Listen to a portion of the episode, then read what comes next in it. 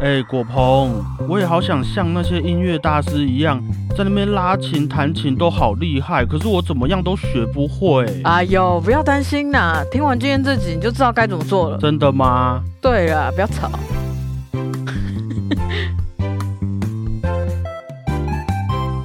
大家好，我是主播 Blue Tom，大家好，我是欧良果鹏。欢迎收听今天的音乐周报。这个礼拜开始呢，我们的音乐周报会有一个小小的改版，虾米，会帮大家整理完全部的故事之后，精选出几篇，让大家可以听得更完整、更仔细哈。 King，好，那我们就进入正题吧。果鹏，好像神奇宝贝的感觉哦，跟这个金。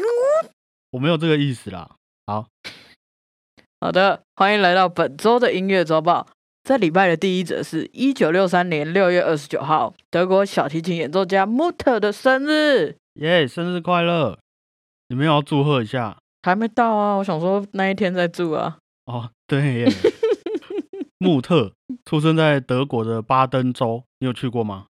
有，我住在巴登符尔滕贝格，哎，好像跟我同州哎、啊，你们是邻居哦，他是对啊，巴登州啊，我是巴登 Württemberg，就是有一点邻居的感觉啊。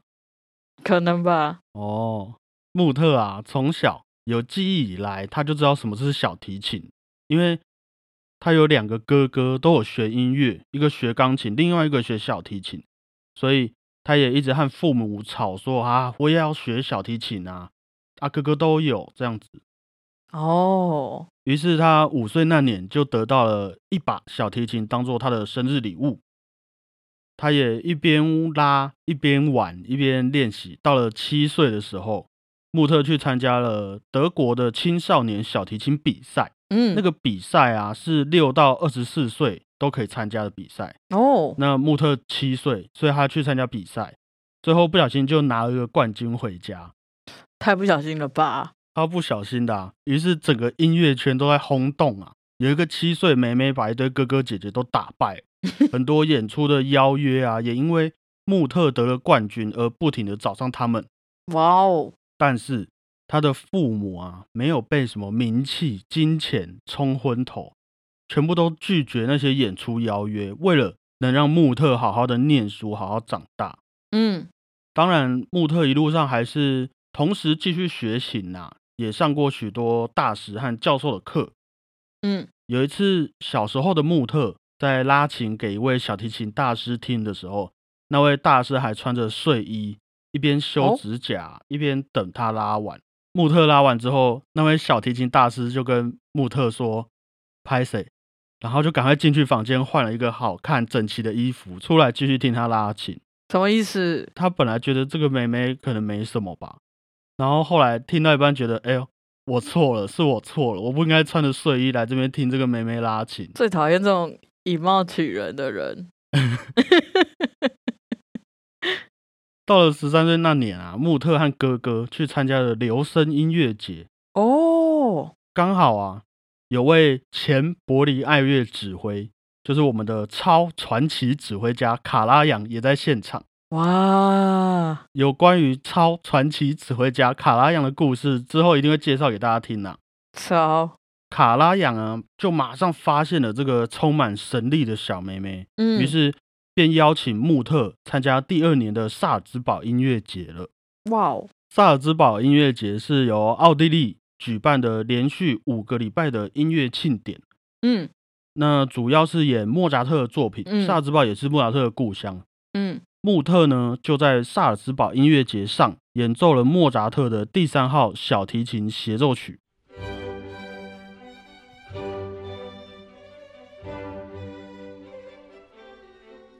当然啦，也是大受好评。于是穆特就开始跟着超传奇指挥家卡拉扬，踏上了各种巡回演出之路啊。天哪，也开始和柏林爱乐、纽约爱乐等等各大乐团录专辑，还有开音乐会。天哪，这是穆特说，他最仰慕卡拉扬的地方是他对音乐的崇高的目标，嗯不断的发展，永远追求更好的那个精神。嗯我也相信卡拉扬的这种精神啊，一定多少也会影响到穆特。即便穆特演奏贝多芬、莫扎特、柴可夫斯基等等的古典音乐作品，演奏的都很有特色，也很经典。但是他依然时常接受现代作曲家的演奏委托，嗯，也用他的影响力不停的在推动现代音乐的发展。大家都知道他成绩很优异嘛，嗯，他的表现也都很棒。那也很希望现代的作曲家们也很希望他可以帮帮自己的作品给他一个首演这样子。嗯嗯，他也都接了很多这些首演，然后跟大家一起讨论说，哎，我们可以怎么样发展，怎么样进步。很棒哎，对啊，虽然接触了那么多的作曲家和作品啊，但是在穆特心中，他最喜欢的似乎还是莫扎特的音乐，哦因，为对他来说，莫扎特音乐中的情感啊，虽然很纯粹、很干净，但是却好像可以穿透他的灵魂。好酷哦，我觉得这大概是我们跟大师的差别。好吧，那我们自从听了这频道之后，就要改成说，古典音乐穿透了我的灵魂。嗯，我们就踏出第一步了。对，知道吗？这样讲就会比较厉害。有在听音乐会的听众，可能对穆特这个名字很不陌生。嗯，他来台湾的次数就差不多十二次了。哦，上一次我没记错的话，是在二零一九年的高雄卫武营的演出。啊，对对对对对对对对，嗯，后来很不巧的啊、在二零二零年确诊了新冠肺炎。他也呼吁他的乐迷们说，不要再抽烟了，做什么事情都需要你的身体，所以健康第一，好不好？大家，穆特说的、哦。嗯，但他有康复了吗？记得是有康复了，因为他后来就 FB 就开始又活络起来，应该是康复了吧？不可能，应该是吧？对啊，穆特啊，曾经在一次的访谈中也有被问到说，作为一个演奏家，你觉得最重要的是什么？嗯他说，最重要的是我们要有个人的风格，一种很深刻的个人印记。每一个好的艺术家都会有一点反叛精神，嗯，拥有了这种精神，才能更好的去突破自我。在表达自己对于这首作品的理解的时候，我认为不仅仅是模仿，更应该去理解和创新。嗯我还记得在我念书的时候啊，常常去听一些大师的录音或者是示范带，嗯，我也很想要演奏跟他们一样很厉害嘛，在那边秀，很想要模仿他们，嗯但是我都忽略了那些练习啊和演奏方式适不适合适用在我身上，或嗯是我还没理解我想要模仿的对象，我就硬着头皮试试看，到最后弄一个四不像，我也不知道该怎么办，而且还会练琴练得很无力。嗯直到我有一次很幸运的啊，我遇到一位俄罗斯的长号演奏家，叫做亚历山大尼安金，嗯他也告诉我说，我必须要演奏出属于自己的版本、自己的音乐，因为就算是贝多芬，一次出现两个一模一样的贝多芬也没有意义嘛。那我必须要当那个做的最好的自己。对，我当下听完也是差点哭出来，因为感觉曾经我也想过要演奏自己的东西啊，但是后来开始觉得别人都比我好，也嗯越来越没有信心，想要去模仿别人。直到那位教授告诉我这些话之后，我也才慢慢找到属于自己的一个小胖风格，这样子哇哦，我都没有听过你讲这些耶，我都自己在内心默默承受。分手什么啦？这是好的，不会分享一下啊、好啦，现在分享了嘛，好了，我觉得我啊，在学习的路上啊，其实我其实都是属于那种反应好像没有那么快的人，嗯而且我也从来不会觉得我乐器吹得很好，嗯，所以现在啊，才哎、那我这啊 个我这个嗯，我这个嗯是要继续听你说，我不是认同的意思哦。抢什么抢啊？没有啊，没关系。好，所以我不知道是不是个性的关系，我有听也听过很多大师的演奏，然后也跟很多位老师有学习过嘛。嗯，当然啦，一定会有想和他们一样厉害的那个欲望。对啊，对啊，可是我觉得吸引我的，一直好像都不是说变得跟谁一样强，嗯或者是哼可以吹到高音啊，或者是超屌的技巧，嗯而是一种对于音乐啊，对于一切能够真诚并且坦然的感觉。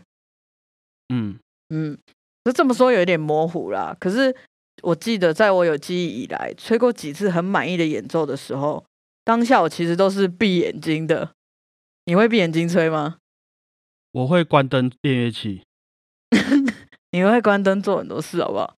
好，啊，对我记得我在演奏的时候都是闭眼睛吹的，然后一直到很后期的时候，我才发现我闭上眼睛其实是为了不受影响，会想要不受到我脑海里面期望吹得像谁谁谁，或者是不想受到我曾经听过谁演奏的那个片刻。 哦，对，反而是专心一致的想象自己在琴房练习的模样，很像我在照镜子，然后对自己唱情歌那样。哦，属于自己的版本啊。对，应该是这么说啊。我觉哇得好也不会酷想欸说要让老师觉得满意，或者是让同学觉得很厉害，反而是就是 follow my heart。可是我不知道这样是好是坏啊啦。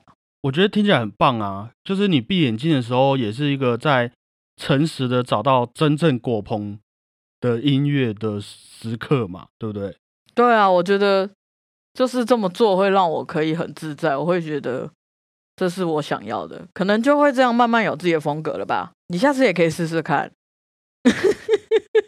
就是在闭眼睛的时候，找到一个忠于自我的一个空间，这样子对啊，一个内心想要的东西吧。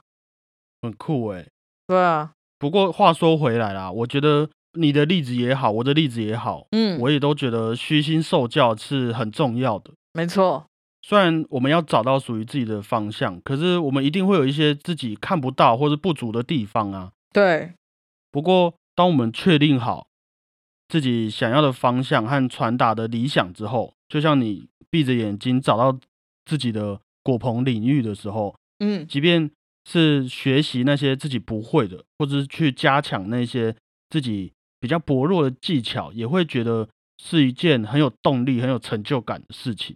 没错，没错，我觉得这件事情不一定只能套用在音乐上，我觉得像是我们的日常生活啊，嗯或是自己的理想或是梦想，对啊我，觉得也都蛮值得跟自己讨论看看。或许你们可以学着闭着眼睛，像果鹏一样找到自己的果鹏 zone，这样说不定也会蛮有帮助的啊，好不好？对啊，我觉得这个就是需要沉淀的时刻。我自己是会睡着的人，所以每个人都有自己属于自己的方法啦。你很容易睡着呢，我刚录音前我也睡着， 不小心的。小胖子很辛苦，我们大家很辛苦啊。多多按赞给他支持好吗？好，那接下来第二则也是一位富有个人风格的音乐家，他是在一九八五年七月三号出生于俄罗斯的阿夫蒂耶娃。被钢琴家傅聪誉为百年第一的大天才的钢琴家阿弗利耶娃，和穆特一样，也是一个轰动音乐圈的演奏家哈、哦，等一下，他现在才几岁而已啊、没有错。他一九八五年出生，来，国鹏你他大我一点点而已你没有没有透露是不 是？啊。他我一九九二，他一九八五，哇塞，所以他现在三十六岁而已耶。对啊，先不要这样子，我们每个人都有自己的人生，好不好？不要我跟人不家录了，我比不较。录了。阿弗利耶娃在五岁开始学习音乐，之后进入了莫斯科格涅辛音乐院就读。嗯十八岁那一年，前往瑞士的苏黎世音乐院，嗯，他的老师也是位传奇钢琴家薛巴克夫。哦，五年之后，到了意大利的科莫湖钢琴学院进修，嗯在那边也当了一阵子的傅聪的学生。哦，之后，在二零一零年，阿弗蒂耶娃奥迪哦。阿弗蒂耶娃获得了肖邦国际钢琴大赛的冠军，也是继上次提到的钢琴家阿格利西，嗯，他是一九六五年获奖的。哼，那她也是继阿格丽西之后第二位女性的冠军得主。拍手，太扯了！这个那个时候他才几岁？哇，天哪，他才二十五岁哎！对啊，我不录了，我 不录了。哇，好厉害哦！肖邦国际钢琴大赛是五年一度的钢琴比赛，所以可想而知啊，大家都是准备很久才去比赛。嗯，那比赛地点就是在肖邦的故乡波兰的首都华沙进行的。嗯，关于肖邦国际钢琴大赛啊，他们的评判也是相当严谨的。如果这次比赛，他们觉得，哎，没有人能够获得第一名，嗯那第一名就会重缺，不会让第二名的去当第一名，那么后康啊。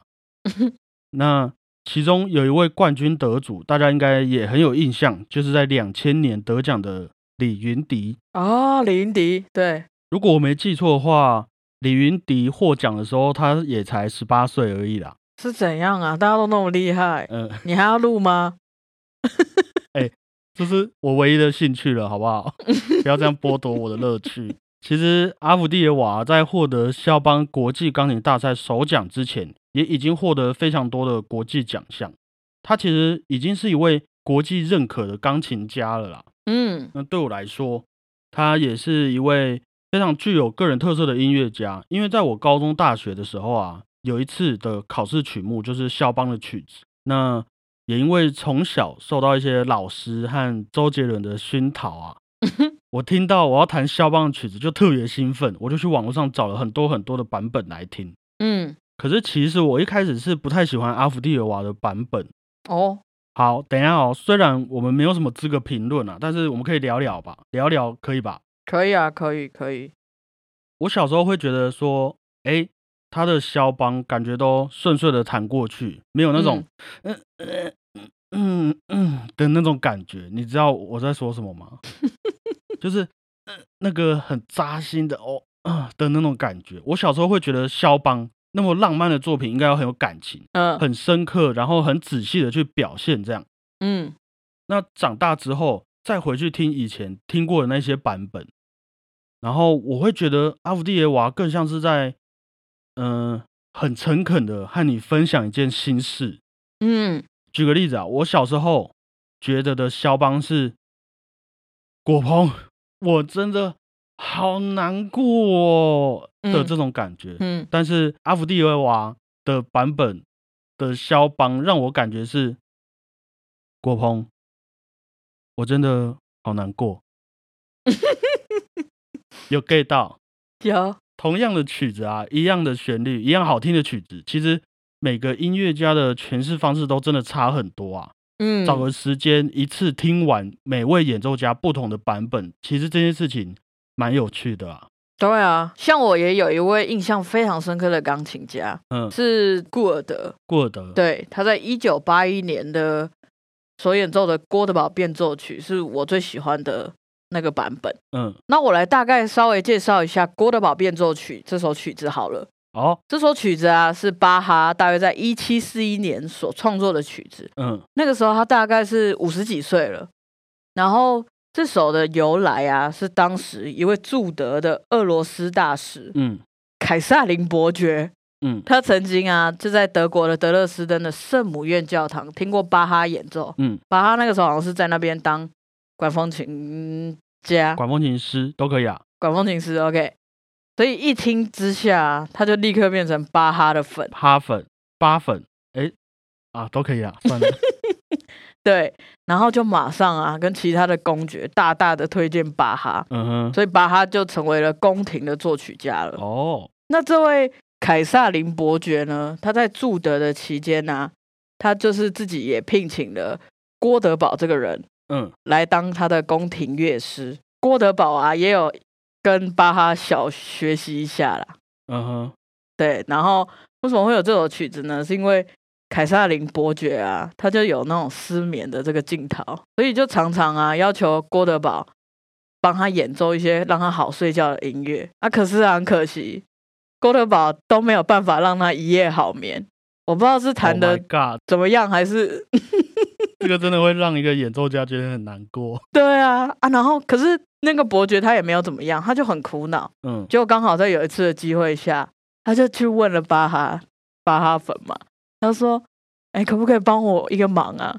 写一首让我可以好好睡觉的曲子，然后让我的宫廷乐师郭德堡来演奏，可以吗？”哦所以这首郭德堡变奏曲就是这样来的。哦，原来是这样子哦。所以是凯撒琳伯爵为了要让他自己好睡觉，他去对他先去委托了郭德堡，可是郭德堡失败，所以他再去委托了巴哈。嗯，很酷吧？嗯啊我，听到这首的反应都是完全睡不着，很难想象当初郭德堡变奏曲是写给人家来睡觉的。哦，所以那一首曲子在你身上是失败的，就对了。对啊，对啊，对啊 OK 因为诶你知道《郭德堡变奏曲》是还有一段，先有一段主题，嗯然后再加上三十段的变奏曲。嗯，不知道，可能一体两面，有的人可能会觉得靠超无聊，我一定会睡着。可能有的人会哇，三十三十段呢，要很有你梗。是会睡着的吗？对我来说啊，我在听音乐会的时候会睡着嗯，的原因，是因为台上的演奏者让我感到很安心。哦，所以那种很烂的，你可能就不会睡着。对，啊，总之啊，这首《郭德堡变奏曲》啊，你听完然、后有一种解完数学题目的感觉吧。我就觉得我自己会这么认为，我就很难睡得着啊。嗯，那你为什么会特别喜欢那个顾尔德的版本？对，说到顾尔德，那我也大概来介绍一下顾尔德哦吧，。今天是果鹏上课，好，可以可 以，没有，刚好就讲到这个。嗯，好，他是一九三二年出生的加拿大人，嗯其实是蛮后期的钢琴家。对，他被公认为二十世纪最著名的古典钢琴家之一。嗯这是全世界公认的、哦。然后他同时他也是管风琴家啊、跟广播节目主持人，像你一样， ，Podcaster， 那个年代的 podcast，、嗯还有有作曲家。他其实参与很多事情啊，也有拍一些纪录片干嘛，他都有参与。然后他最有名的就是以演奏巴哈的音乐成名的。嗯，对他非常特别啦，他在弹钢琴的时候啊，会发出声音，嘴巴吗？对，他会一边弹，然后一边哼，比如说噔噔叮当噔叮噔噔噔噔噔，在弹的时候他就哼，他会唱一唱出音乐，嗯，很酷啊。尊重，没有，他连录音的版本也是这样，你可以去听那个录音版本，就会听到。因为我第一次听，我吓到，我还想说、嗯是什么声音，然后后来就是知道是他的声音。嗯，然后这个由来啊，是因为他小时候练钢琴的时候，就他妈妈有教他钢琴，然后他妈妈就教他唱出来，然后他就学起来了。我知道，就像有些人在做一件很认真的事情的时候，他的脸会整个扭扭曲的那种感觉。对对对，他如果脸不扭曲，他就没办法做好这件事情。对，所以大家可以去听听看这些录音。顾尔德的《郭德堡变奏曲》是不是？对，然后它有两个版本，嗯，一个是他那时候一炮而红的1955年的版本，那个时候他大概二十二岁；另外一个版本是他在1981年的版本，这个时候大概是他四十九岁的时候了，嗯，他过世的前一年。嗯对然后这两个版本其实都非常厉害，但是我比较喜欢他1981年的版本，嗯，就是已经老了的版本。嗯然后相较起来啊，这两个版本，它你就会我啊，我就会觉得它后面老的时候的那个版本多了很多那种可以沉淀心灵的感觉，然后它的热情啊，你不会觉得它不见了，反而是非常深沉的，就是很有韵味，我觉得， 嗯哼，嗯，就是会有那种你听了十几次。然后十几次都会听出不一样的心得的感觉。我记得我有一阵子都会在晚上啊，去同一个地方散步，然后每天都听这一首，啊，好孤单哦。很无聊吗？不会啦，其实就是一个沉淀自己嘛。然后每天听都会有不一样的心境。我也常常会在思考的时候听这首曲子。也是一个陪伴你找到那个果鹏用的一个方式，对不对？对，是可以这么说，这是其中之一。你的例子很正面呢。你知道，因为我刚刚在听你分享的时候，我就想到最让我印象深刻的音乐版本是。我有一次在网络上听贝多芬的《命运交响曲》，嗯噔噔噔噔那个，嗯然后大部分的乐团呢、都是跟着指挥的手一起下音乐嘛，嗯，就是指挥来、呃看我的手，噔噔噔噔这样。但是我就找到一个日本指挥的版本，嗯他是一个老伯伯，嗯那他一上台之后啊，他就很用力的挥他的双手，这样嘿嘿嘿这样子挥，然后大概挥了两秒之后， 乐团就一起噔噔噔噔。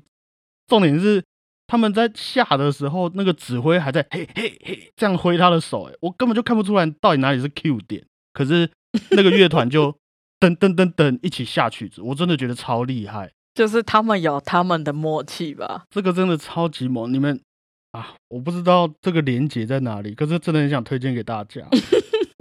如果如果我有找到的话，啊我会把连接贴在那个资讯栏或是一些关键字，你们一定要去 YouTube 搜搜看，那个真的太酷了。好，好啦，我们回来嗯我们的阿弗蒂耶娃，嗯他也是一位非常有特色，而且非常尊重作曲家原意的表演者。嗯虽然肖邦的日常生活啊和他的人离我们大约已经过了两百年左右了啦，但是我们还是可以从一些手稿、一些信件上去理解肖邦的个性，对去慢慢推断出他乐曲中的秘密和他其实要说的心情，他的故事是什么。嗯阿弗迪耶娃也在一次的访谈中谈到肖邦，他说：“我自己为肖邦创建了一个主观的形象，因为他也认为，在某种意义上来说，音乐会反映出他的灵魂。